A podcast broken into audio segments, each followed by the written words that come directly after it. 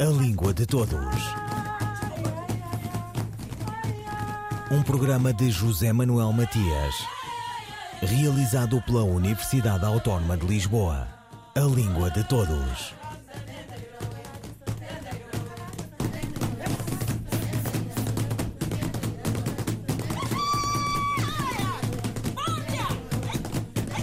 Um ateliê poético para a interculturalidade é a proposta da Organização de Estados Ibero-Americanos a partir da sua representação em Lisboa. A iniciativa integra o programa de bilinguismo e difusão da língua portuguesa com um pregão para Lisboa e arredores. Sejam bem-vindos, poetas de língua castelhana e portuguesa de todas as partes, incluindo os países da Comunidade de Países de Língua Portuguesa. A iniciativa neste outubro de 2021, que começa, inclui também residências virtuais, em movimento, como convém. Uma conversa com Ana Paula Laborinho, diretora em Portugal da Organização de Estados Ibero-Americanos. A iniciativa uh, teve origem na vontade da OEI se associar ao dia uh, eh, 5 de maio, Dia da Língua Portuguesa. E cada vez mais a OEI tem uma linha de, de trabalho que é a da cooperação entre as línguas ibero-americanas.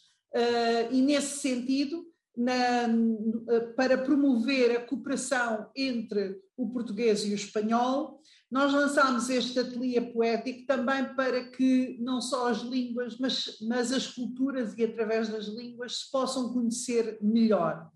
A iniciativa já estava prevista para 2019, nesse caso previa-se que estas residências pudessem ser uh, presenciais, mas dada a situação, e penso que vamos continuar a ter algumas dificuldades uh, para nos movimentarmos completamente à vontade, decidimos, aliás, em linha com outras iniciativas semelhantes, que realizaríamos estas residências virtualmente. E trata-se de uh, conseguir que uh, eh, 10 poetas de língua portuguesa se desloquem para países de língua, se desloquem virtualmente para países de língua espanhola e também 10 poetas de língua espanhola, neste caso, só podem ir para Portugal e para o Brasil, que é onde nós temos escritórios. Mas é preciso dizer que, em termos dos 10 poetas de língua portuguesa, nós temos envolvido muito a comunidade dos países de língua portuguesa, até porque esta iniciativa, como já disse, se insere nas comemorações também na, na, do Dia Mundial da Língua Portuguesa, e por isso o que queremos é poetas de todos os países de língua portuguesa que possam participar neste projeto. Há uma, há uma contribuição, que são, que são 750 euros para cada um dos poetas, nós eh, não, não limitamos a, idade para participar, mas, pelo contrário, quisemos alargar a todas as formas poéticas e, naturalmente, sabemos que elas são muito mais desenvolvidas pelos jovens e, por isso, está aberto desde ao slam, desde, uh, desde ao rap, a todas as formas poéticas, porque é isso que pretendemos, é esta uh, participação conjunta e, portanto, as residências têm duas partes essenciais. Uma parte que é o trabalho em rede com poetas de outra, de outra língua, neste caso um poeta de língua portuguesa com um poeta de, de, ou com uma rede de poetas de língua espanhola, e também o que pedimos a estes poetas é que preparem uma, um ateliê, uma sessão uh, com estudantes uh, para também com eles uh, desenvolver o gosto e o trabalho da escrita e também, da mesma forma, a aproximação entre línguas. Tudo isso vai funcionar online e quem é que pode verdadeiramente candidatar-se a este projeto? Todos os que quiserem candidatar-se, claro que nós desejamos que já tenham alguma produção escrita em uh, alguma produção poética, até porque para se candidatar nós uh, pedimos que nos apresentem um trabalho, um trabalho poético sobre o tema da língua uh, e da, da comunicação, o valor da língua, o valor da comunicação nas sociedades uh, contemporâneas, portanto, podem se candidatar com, com esse trabalho uh, e a partir daí há um júri, há um júri composto por, por especialistas, curadores, poetas de, de língua portuguesa e espanhola, são cinco, que vão uh, selecionar os 20 candidatos a estas residências que terão todo o apoio, por isso é que nós só as realizamos em lugares onde há também uh, escritórios da OEI, porque terão todo o apoio do escritório. Se não tiverem redes de poetas, nós também iremos procurar essas redes. Ah, as escolas com, ou a escola com que vão trabalhar também será um trabalho organizado por nós. Por isso, queremos que seja uma experiência ah, colaborativa e uma experiência também criativa um, e, e, claro que uh, tudo isto, uh, para poderem uh, inscrever-se, devem ir à página, à nossa página, à página da OEI, também nas nossas redes sociais está muita informação. Nós, assim que se entra, entra na página www.oei.int internacional, uh, podem imediatamente ver o, uh, uh, o microsite relativo ao ateliê poético, com, com a, o formulário de inscrição, com todas as informações relativas à, à, à, à sua inscrição. Ana Paula Laborinho, diretora em Portugal da Organização de Estados Ibero-Americanos, sobre o ateliê poético para a interculturalidade no espaço de fala castelhana e portuguesa.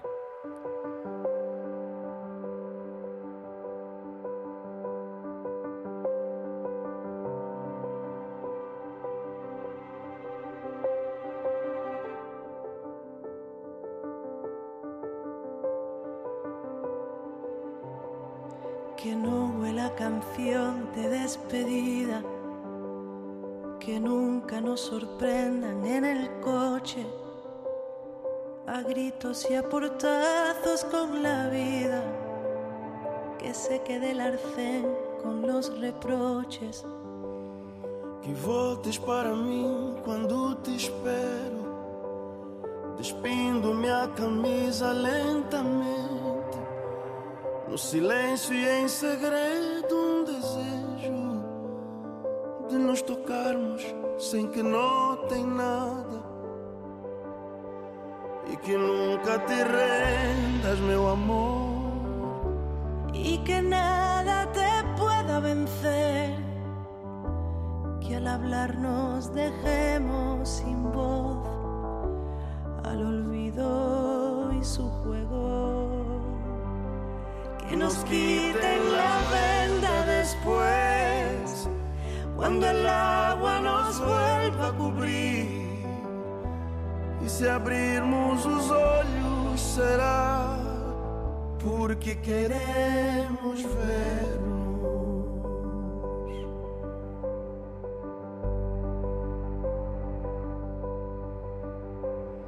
Que si me voy, siempre me eches de menos, sin que te comprometa un solo rato. Contemos, corazón, que ya sabemos caer de pie como caen los gatos.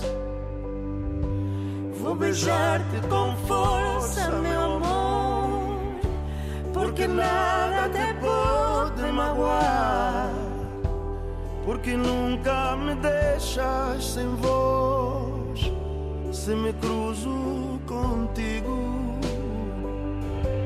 Que nos quiten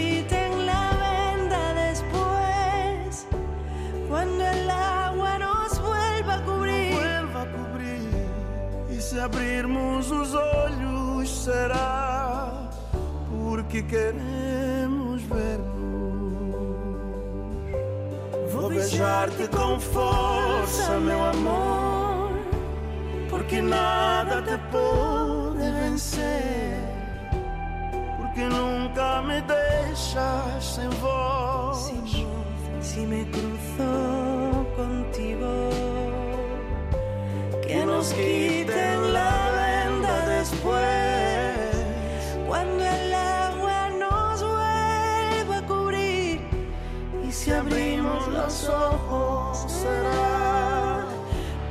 porque queremos vernos, porque queremos vernos, porque queremos vernos, porque queremos vernos. Porque queremos vermos Vanessa Martim e Matias Damasio. Capital da melancolia, como a designou uma vez um jornal espanhol. Lisboa não tem só pessoa. A poesia deita-se no entardecer azul dos crepúsculos junto ao Tejo e canta nos seus bairros antigos. A modernidade é uma babel de línguas e as bicicletas que todos os poetas pedalaram é uma encruzilhada de vontades, um projeto para uma nova respiração. Arredemo-nos das polémicas até ao dia em que possamos dizer que estas são as casas, as pardas de Maria Velho da Costa, onde talvez ainda suspirem as mulheres de Maria Judite de Carvalho. Tanta gente, Mariana, tanta possibilidade em aberto, como nas residências virtuais, em movimento e nos ateliês poéticos. Iniciativa da representação na capital portuguesa da Organização dos Estados Ibero-Americanos.